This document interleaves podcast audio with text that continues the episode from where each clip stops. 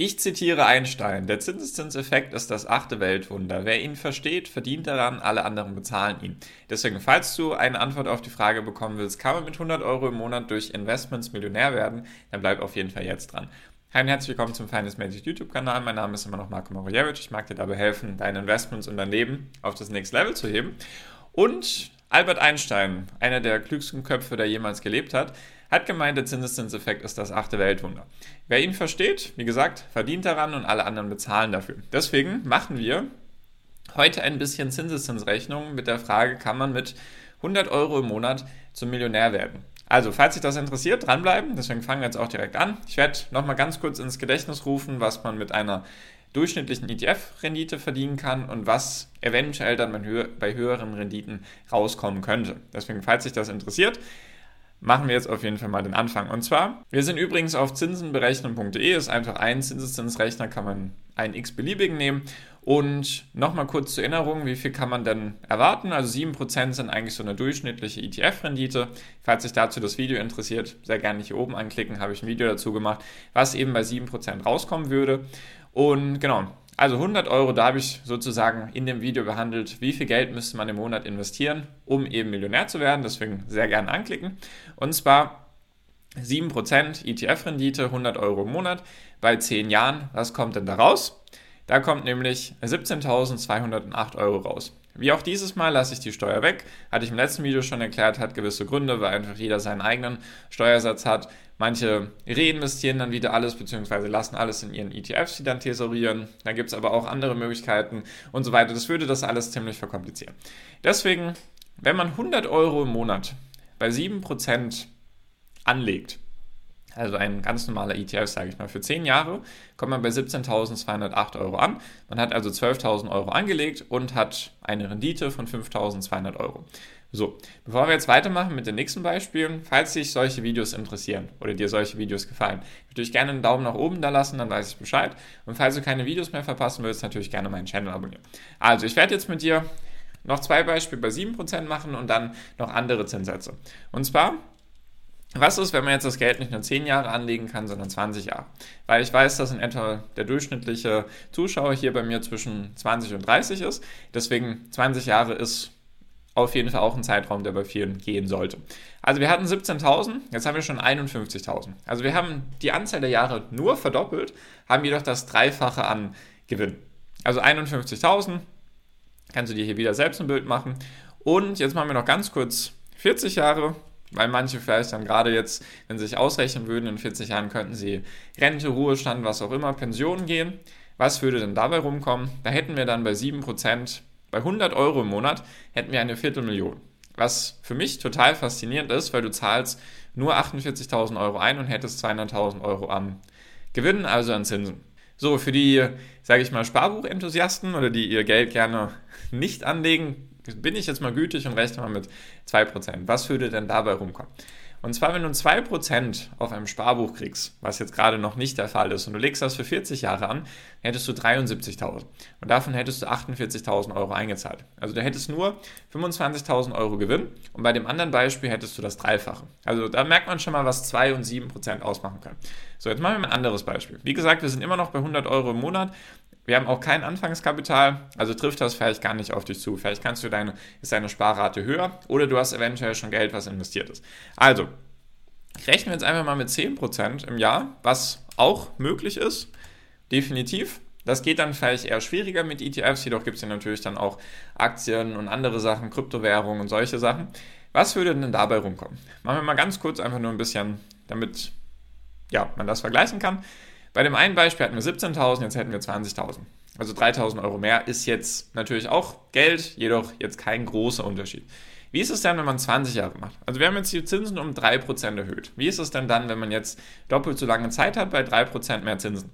Wir hatten beim anderen Beispiel, hatten wir, ich glaube, 51.000. Jetzt hätten wir schon 72.000. Also wir hätten nur durch 3% mehr Rendite im Jahr immer noch bei 100 Euro im Monat hätten wir jetzt schon aus Sicht von 20 Jahren 21.000 Euro mehr. Also wenn man so sehen will, pro Jahr 1.000 Euro mehr an Rendite. Ist eine sehr, sehr schöne Sache, finde ich. Falls du das auch gut findest, natürlich gerne einen Daumen nach oben da lassen. Und jetzt machen wir einfach noch 40 Jahre, also wir verdoppeln nochmal die Zeit Und nochmal ins Gedächtnis, dass es dir wiederkommt. Wir hatten eine Viertelmillion bei 100 Euro im Monat bei 7% und jetzt hätten wir 560.000 Euro. 560.000 Euro bei 100 Euro im Monat, bei 10 Prozent. Das klingt jetzt alles noch nicht irgendwie utopisch, finde ich. Also 40 Jahre lang, du hättest 48.000 Euro eingezahlt und du hättest insgesamt Zinsen von 512.000 Euro. Also Rendite von 512.000 Euro. Natürlich kann man da jetzt noch Steuern abziehen und so weiter. Trotz dessen würde einiges, einiges übrig bleiben. So, und jetzt einfach mal ein bisschen erhöhen wir mal den Zinssatz. Machen wir einfach mal 15%. Vielleicht klingt das jetzt für manche viel oder wenig, jedoch kannst du, wenn du in Aktien investierst, kannst du das auch durchaus mal über mehrere Jahrzehnte hinkriegen, wenn du dich wirklich damit beschäftigst. Das funktioniert natürlich nicht, wenn du es einfach, ja, Larifari machst. Also eigentlich hast du zwei Möglichkeiten, wenn du Investor bist. Option Nummer eins, du kannst natürlich versuchen, deine Sparrate zu erhöhen, dass du mehr Geld investierst, dass du anstatt 100 Euro zum Beispiel 300 Euro investierst oder 500 Euro oder 1000 Euro und damit deine ETF-Sparpläne, falls du dich gar nicht mit Aktien oder anderen Sachen beschäftigen willst, dass du einfach nur die Höhe deiner Sparpläne ja, erhöhst. Also dass du mehr pro Monat investieren kannst. Jedoch heißt das dann, dass du meistens vielleicht auf irgendwelche Sachen verzichten musst, mehr arbeiten musst oder eventuell dann halt gewisse Qualifikationen erreichen musst, dass du einfach in deinem Job mehr Geld verdienen kannst. Ist vielleicht ein bisschen schwieriger, als sich damit zu beschäftigen, okay, ich gehe jetzt das ganze Thema investieren, gehe ich ein bisschen professioneller an. Ich schaue mir jetzt einzelne Unternehmen an, ich versuche die Unternehmen zu analysieren, ich versuche zu lernen. Deswegen mache ich auch zum Beispiel den YouTube-Kanal, dass du das einfach lernen kannst, wie du eben gewisse Unternehmen analysieren kannst. Verlinke ich dir auch mal ein Video dazu. Dann kannst du ein bisschen vielleicht ein Gefühl dafür kriegen, wie man Unternehmen analysieren kann.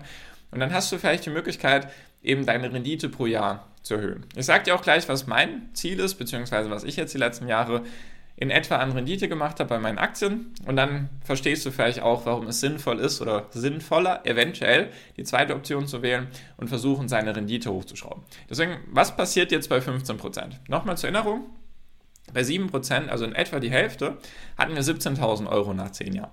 Was haben wir denn jetzt? Schauen wir mal. Und zwar hätten wir dann bei 15% immer noch mit 100 Euro, wir verändern die 100 Euro nicht, wir haben kein Anfangskapital, hätten wir jetzt schon 26.000 Euro.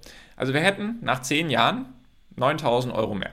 Jedoch ist das Interessante beim Zinseszins, je länger man das machen kann, desto interessanter wird es. Deswegen, wenn man 20 Jahre macht, hatten wir bei dem anderen Beispiel hatten wir 51.000 Euro, also bei 7% Rendite.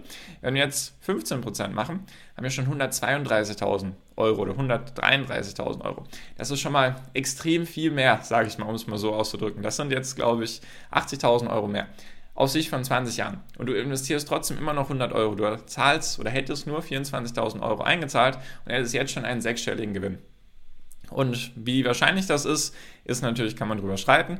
Jedoch, wenn du es ernst meinst und es versuchst, dann wirst du auf jeden Fall, wenn du es langfristig machst und weißt, was du tust, in Anführungszeichen gesetzt, dann wirst du höchstwahrscheinlich mehr als diese 7% machen. Jedoch schafft das nicht jeder, deswegen musst du da auch Arbeit und Energie und Zeit reinstellen. So, und wie ist es jetzt bei 40 Jahren? Wir reden immer noch von, von 100 Euro. Natürlich kannst du es auch so sehen, wenn du jetzt ein gewisses Ziel vor Augen hast, die Million zum Beispiel, wie viel braucht man um, oder schafft man es mit 100 Euro Millionär zu werden, dann kannst du natürlich auch dir ausrechnen mit diesem Rechner, okay, wie viel bräuchte ich pro Monat, vielleicht kann ich ein bisschen mehr pro Monat investieren, vielleicht schaffe ich ein bisschen mehr Rendite. Es muss ja nicht nur die 100 Euro sein und du musst jetzt mehr und mehr Rendite versuchen zu machen, sondern kann ja auch sein, du schaffst es ein bisschen deine Sparrate zu erhöhen und ein bisschen deine Rendite, dann macht das langfristig extrem viel aus. Also 100 Euro pro Monat, 15 Prozent, 40 Jahre lang, da haben wir schon die Million. 2,3 Millionen.